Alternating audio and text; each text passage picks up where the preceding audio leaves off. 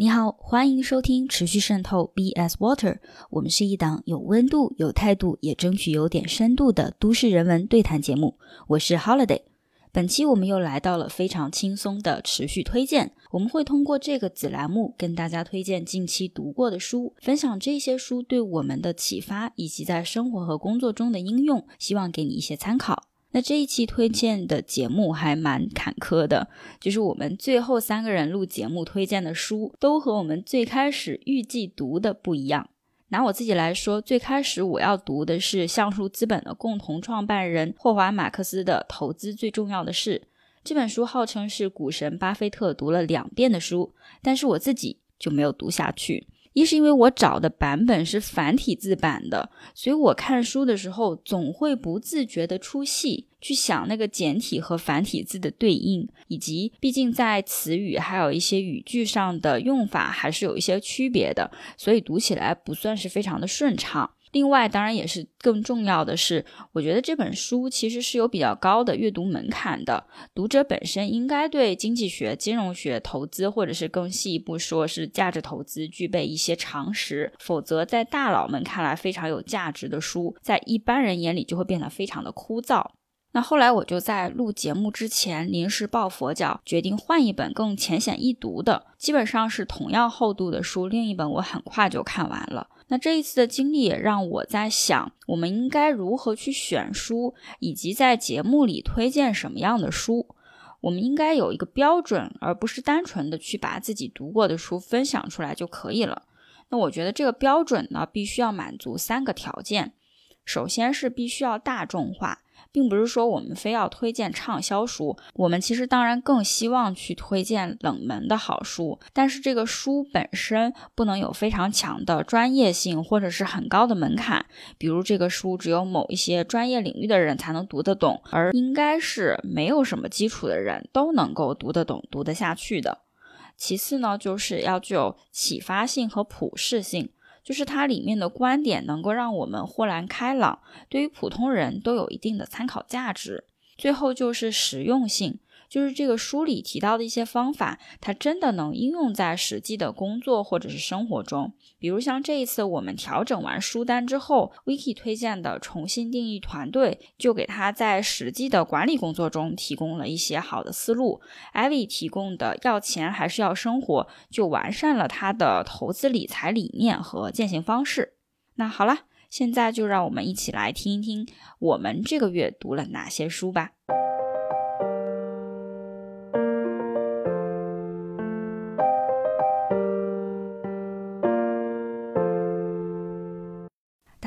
我是 Holiday。这次给大家推荐的这本书叫做《营销笔记》，听书名啊就知道这是一本商业经管类的工具书。它的作者是小马宋。如果你平时对品牌或者是营销领域比较感兴趣的话，可能关注过同名公众号，或者是看过他写的品牌营销类的文章。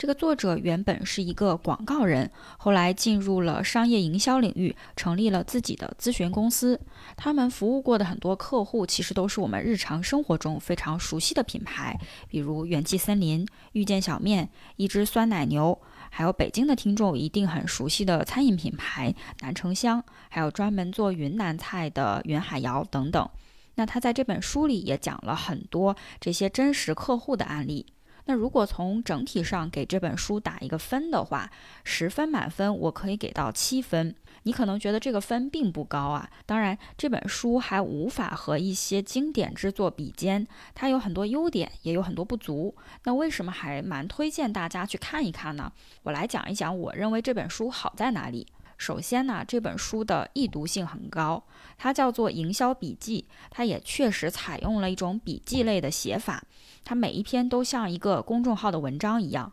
相对很多偏这个教材风格的书，它的语言就很浅显易懂，它的篇幅也不会很长，而且每一篇笔记呢都是探讨一个独立的主题，所以没有特别强的这种前后文的关联，就非常符合当下人们碎片化的阅读习惯，就是你随时随地有时间去翻十分钟看一篇，也会有这一篇的收获。当然，这种形式也构成了这本书的一些缺点，那这个我们等一下也会说到。第二呢，就是这本书它采用了非常多真实的、近期的我们熟悉的案例。我觉得这一点就非常重要。我们往往看一些国外的营销类书籍的时候，它当然也会有很多案例。不过很多经典作品呢，它出版的时间已经很长了，所以它里面举的案例也已经过的时间比较久，和我们现在的大环境是有偏差的。而如果呢，它举很多知名品牌的案例，其实对于我们普通的品牌人、营销人，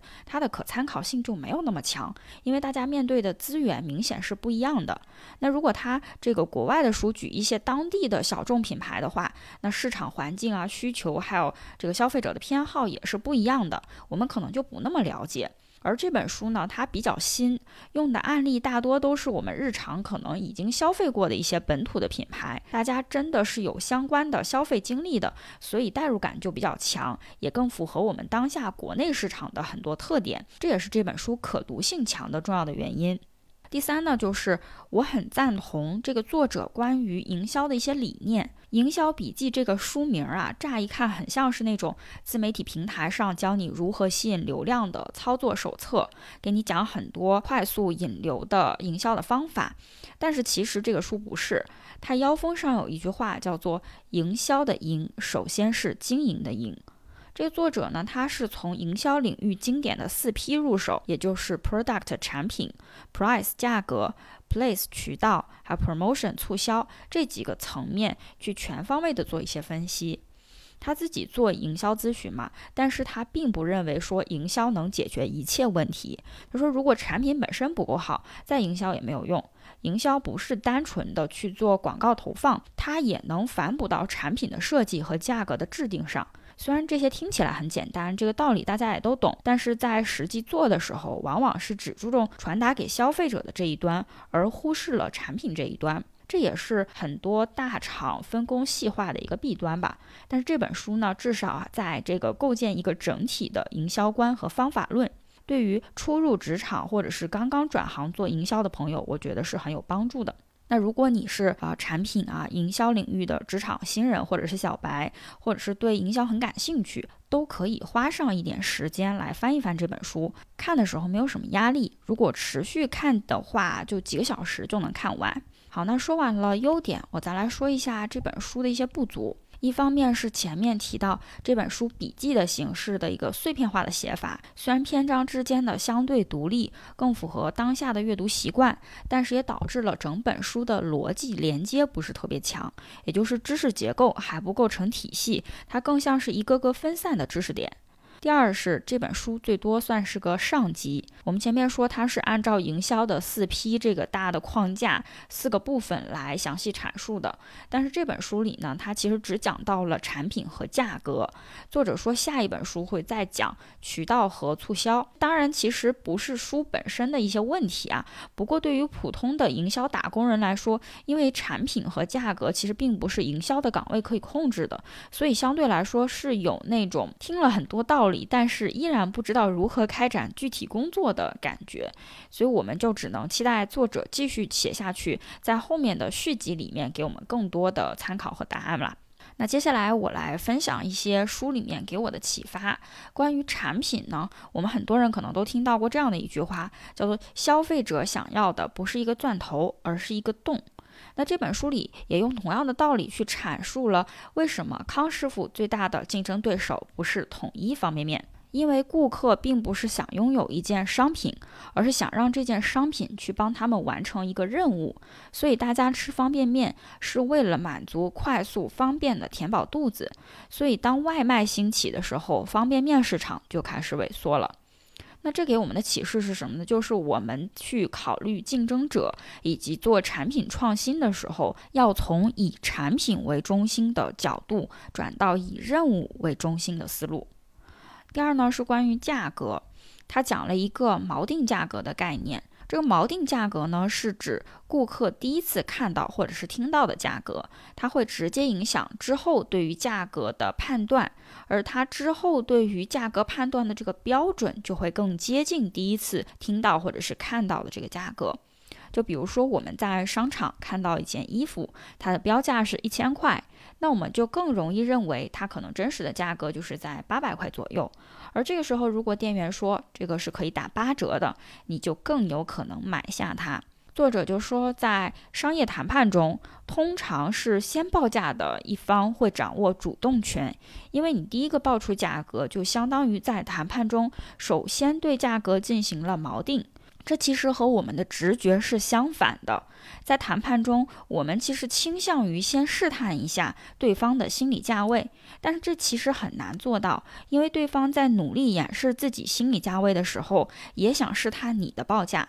这个时候呢，与其努力的去摸清对方的底线，还不如直接报出一个更高的锚定价格。如果能够以锚定价格成交，那对你来说当然是超乎预期的。但如果对方在砍价，其实也很难突破你的心理底线。总体来说呢，这是一个很有效的报价的策略。那对大家的启示是什么呢？这个就是不管你是什么领域了，那如果你下一次找工作的时候，HR 都会问你期待薪资是多少？其实我们不必非要等他给到一个范围，你真的是可以按照自己的预期去做一个报价，给他作为锚定价格。好啦，那这本书呢，我就先聊到这里，希望你看完也有收获。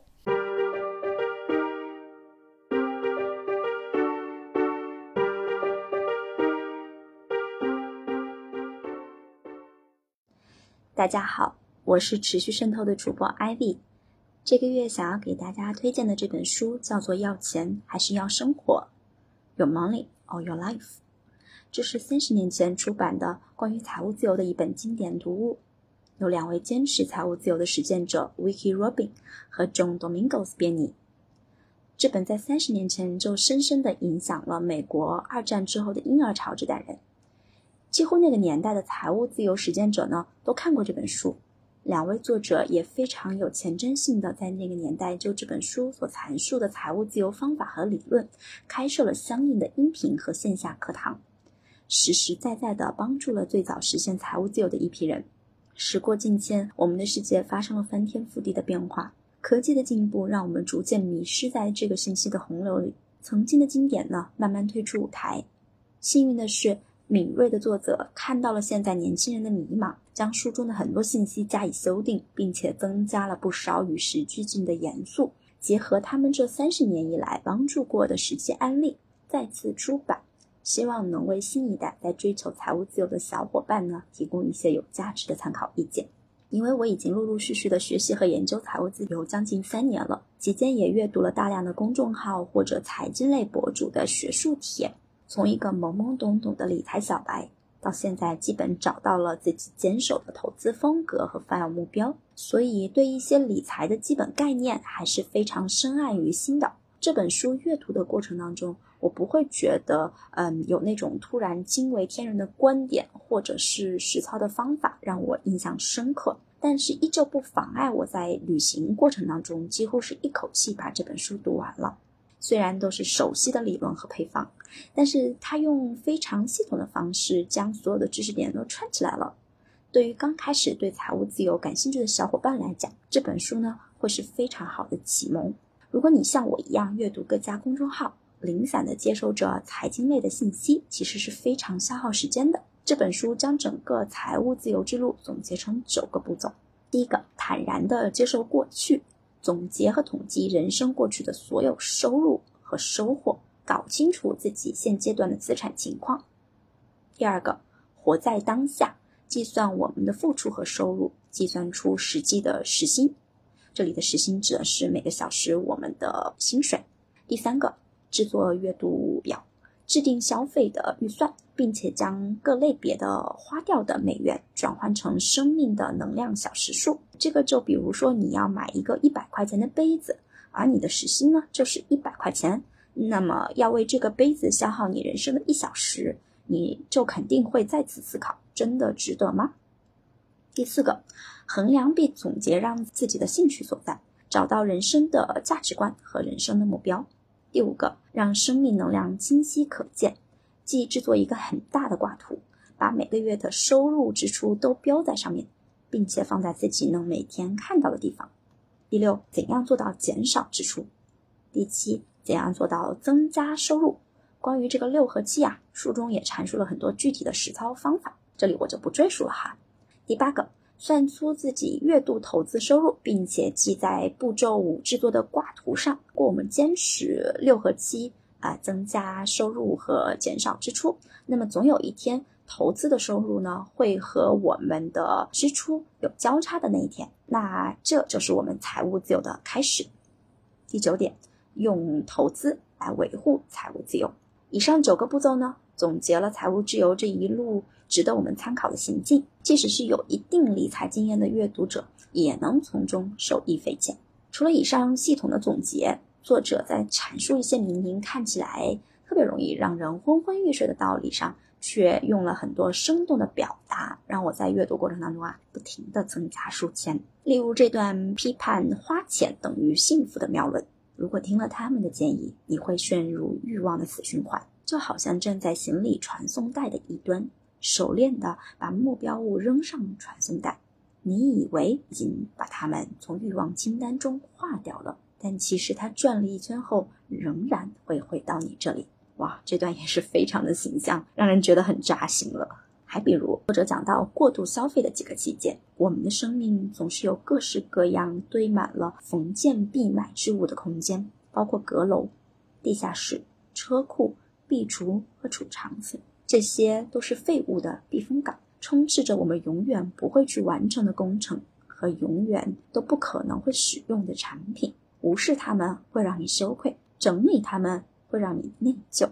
哇，这段话简直说出了我的心声。还有一段啊，逐渐列出所有价值一美元以上的东西，杜绝诸如“那不值钱”之类的主观评判。对于有恋物癖、喜欢修修补补和在家里摆满各种宝贝的收藏爱好者来说，仅仅这个过程就会是一场救赎。你要明白，如果你现在不做这件事情，你死后你所爱的人就得做。最后一句话非常绝了，但也真的是大实话。我还特别喜欢关于减少收入这个章节，作者最后提到的关于购物狂和节约者的生动总结。如果你有十条裙子，却还是觉得没裙子穿，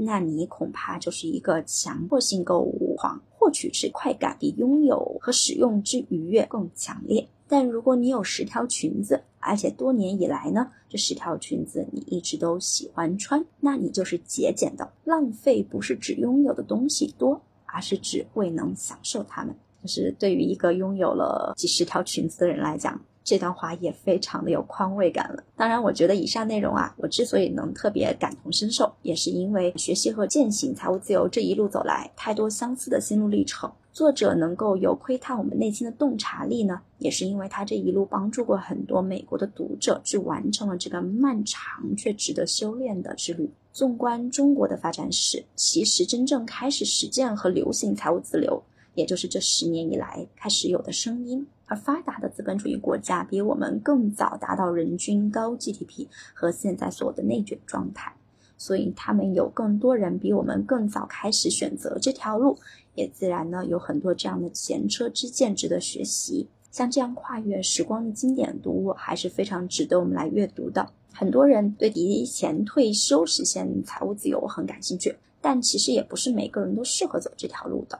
这里作者一开始就总结了适合走这条路的三类人，那么在今天的推荐最后给各位听友参考一下，看你们是属于哪一种。他们的骨子里一般信奉三种价值观：节俭、朴素和自足。据此，他们也可以分成三类：仁者、极简主义和自给自足者。忍者是喜欢钻研数字、优化系统、研读理财博客、权衡各种投资、搜寻免费航班和酒店，可细分为节约达人和存钱超人。前者喜欢讨价还价、收集优惠券、找免费的机会，以最划算的方式做交易；后者呢，会想尽一切办法让这个月的存款余额超过上个月。极简主义者，这些人呢是梭罗的追寻者。他们把物品减少到最低限度，以便最大限度地提升物质以外更贵重的东西，如心智和心灵等。自给自足者呢，对他们来讲，钱不是关键，在物质世界里漫游是所有乐趣所在。盖房子、种地、修修补补、做手工、烹饪、园艺、设计、创造、绘画和发明。与极简主义者不同的是，自给自足者的创意过程会制造出垃圾。他们是自觉的唯物主义，最大限度的利用点点滴滴的生命。所以，最后的问题是你属于哪一种呢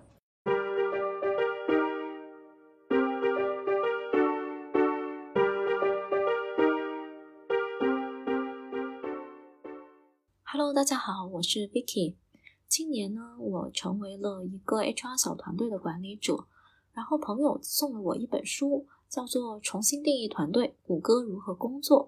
今天我也想借这个机会跟大家分享一下这本书和我可能这小半年来的一些感受。首先，先介绍一下这本书吧。这本书的作者是谷歌首席人才官拉斯洛伯克。这本书其实揭秘了谷歌的人才和团队管理的核心法则。这本书的销量也是非常的高，它曾在《纽约时报》的畅销榜第一名，也是《Business Insider》二零一五年的最佳商业书籍。可见这本书其实是非常的值得一读的。而在这本书当中呢，首席人才官拉斯洛伯克将谷歌选人、用人、培养人才的团队管理法则进行了一些梳理和总结。他公开了谷歌的一些价值观，整体这本书去说明了谷歌是怎么在各个方面去践行这个价值观的。另外，他还花了很多篇幅去讲述谷歌一些产品形态背后的一些工作逻辑和管理原则。包括花重金投入招聘、收回经理的权利、赋予员工薪酬差异化等等。这本书当中其实是可以看到，谷歌是从招聘人才、培养人才、管理人才的各个方面，全方位的去告诉读者他们是怎么去打造创新、高效、幸福公司的一个办法。所以说，这本书其实是。揭秘了谷歌这家五次获得财富杂志美国最佳雇主的一些核心的元素，在人才管理这个方面，其实可以看到谷歌在整个人才周期管理当中都彻底贯彻了这个价值观。而我在这本书当中也看到了一些让我印象很深刻的管理原则。首先，我看到谷歌这样的一个大公司也会有一些困惑。他其实也会发现，说有一些经理的官僚行为，或者是管理中的不恰当行为，其实是阻碍了组织发展。这个其实，在我们在公司的管理当中，也会经常有类似的一些发现。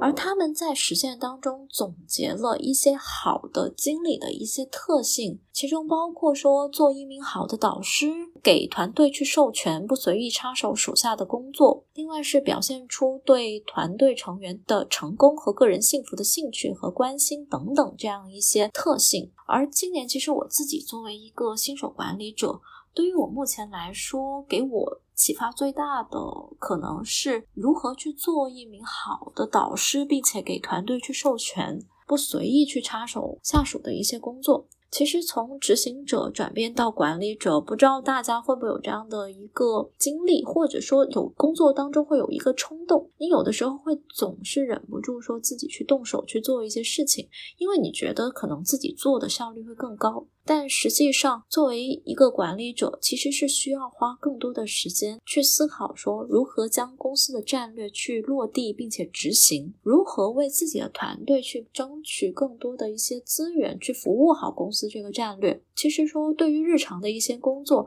更应该把关注的事情集中到如何把提升效率的方法去总结出来。让团队的成员去掌握这样的一些方法，用专业的术语来说，应该说是经验萃取，把经验萃取出来了。团队成员能够吸收到这样一些成功的经验，那他们的效率提高了，那其实是说整个团队的效率也会提高了。这样其实更能去让这个组织更好的良性去进行发展。另外，其实，在过程当中也应该跟团队的人去进行一次角色和责任的讨论。这个也是在这本书当中给到管理者的一些建议。当然，他给的建议其实是对管理者面对新人的时候去给一些。建议，而我自己的工作体会来看，对于团队成员来说，我作为一名新手的管理者，对于他们来说，其实我也是个新人。如何让大家磨合得更快，我觉得是非常有必要去跟团队的人进行这样的一次角色以及责任的讨论。因为其实有调查去说明，对工作期望理解不清晰的入职员工，第一年的离职概率是清晰了解工作期望员工的五倍。换管理者对于原本的员工来说，其实对于他们来说也是一个冲击。其实是非常有必要跟他们去说明自己的工作方法以及习惯，团队成员他们自己的一些需求以及是定位，也是需要重新去明确的，互相的理解以及说对互相的一些工作方法和。习惯的理解是非常有助于说整个团队的和谐，以及说团队整体的发展的。书当中也提到了另外一个管理原则，就是相信员工。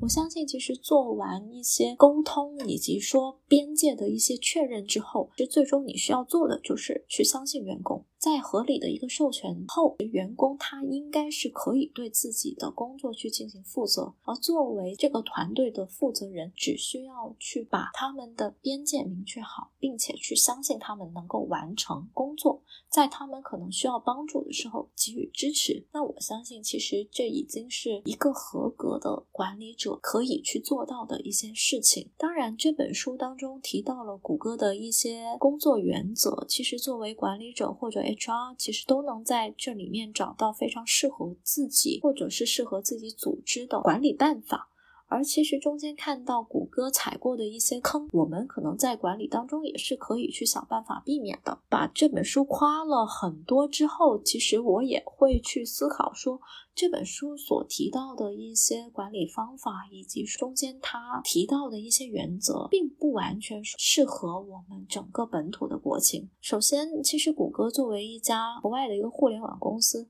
当然它也是行业一个标杆的企业。但是它在本土化的应用上面依然是有一定局限性的。谷歌做这些事情，或者说应用它这些管理办法，都是需要非常大的一个资金和人员去支持的。大家需要对这些价值观有充分的理解，并且后面有这样的资源去支撑。这对于一些小公司来说，并不完全适用，因为有的时候小公司并不具备这样的资源条件。或者它的发展阶段并不完全适用于这些原则。第二点局限性，我会发现说，谷歌的这些做法并不是孤立存在的，它是说基于谷歌这样发展的一个过程当中，它不断去尝试去试错的，他们去总结到了这样一个方法论，并不完全适用于所有的行业，以及说所有不同阶段的公司在初创或者在发展，以及说可能在比较成熟的阶段。所应用的一些管理办法都是有所不一样的，而且它中间其实也踩过一些坑，真的不是所有公司都能去模仿或者去应用的，还是需要去结合自己公司的一些实际情况，考虑去应用哪些的管理法则。在国外来说，或者在互联网这个企业，其实它倡导的价值观总体来说都是非常自由的，而并不是所有的行业或者是所有的国家的企业都是信奉这样一个原则的，包。包或其实国内可能有一些传统行业并不完全信奉这样一套价值观，如果去生搬硬套这样的管理原则，其实也是不合适的。所以其实总结来说，谷歌其实给了我们很多很好的一些管理办法。但其实，在最终应用的时候，还是要结合自己实际的企业的情况，以及说你这个团队的情况去进行应用。不可否认，这本书还是非常通俗易懂，且可以有一定借鉴意义的。不是说所有原则你都可以应用上，但是你会发现。某些原则或者他的某些做法是能给你很有启发的，我觉得还是非常适合公司的一些管理者以及说作为 HR 去读的。最后，我也想给大家去分享这本书当中提到的谷歌的十个工作法则。第一点是赋予工作意义，第二点是相信员工，第三点是只聘用比你更优秀的人，第四点不要将职业发展与管理绩效混为一谈，第五点。关注团队的两端，最优员工和最差员工。第六点，既要节俭又要慷慨。第七点，不公平薪酬。第八点，助推。第九点，管理日益提升的期望。第十点，享受，然后回到第一条，再来一遍。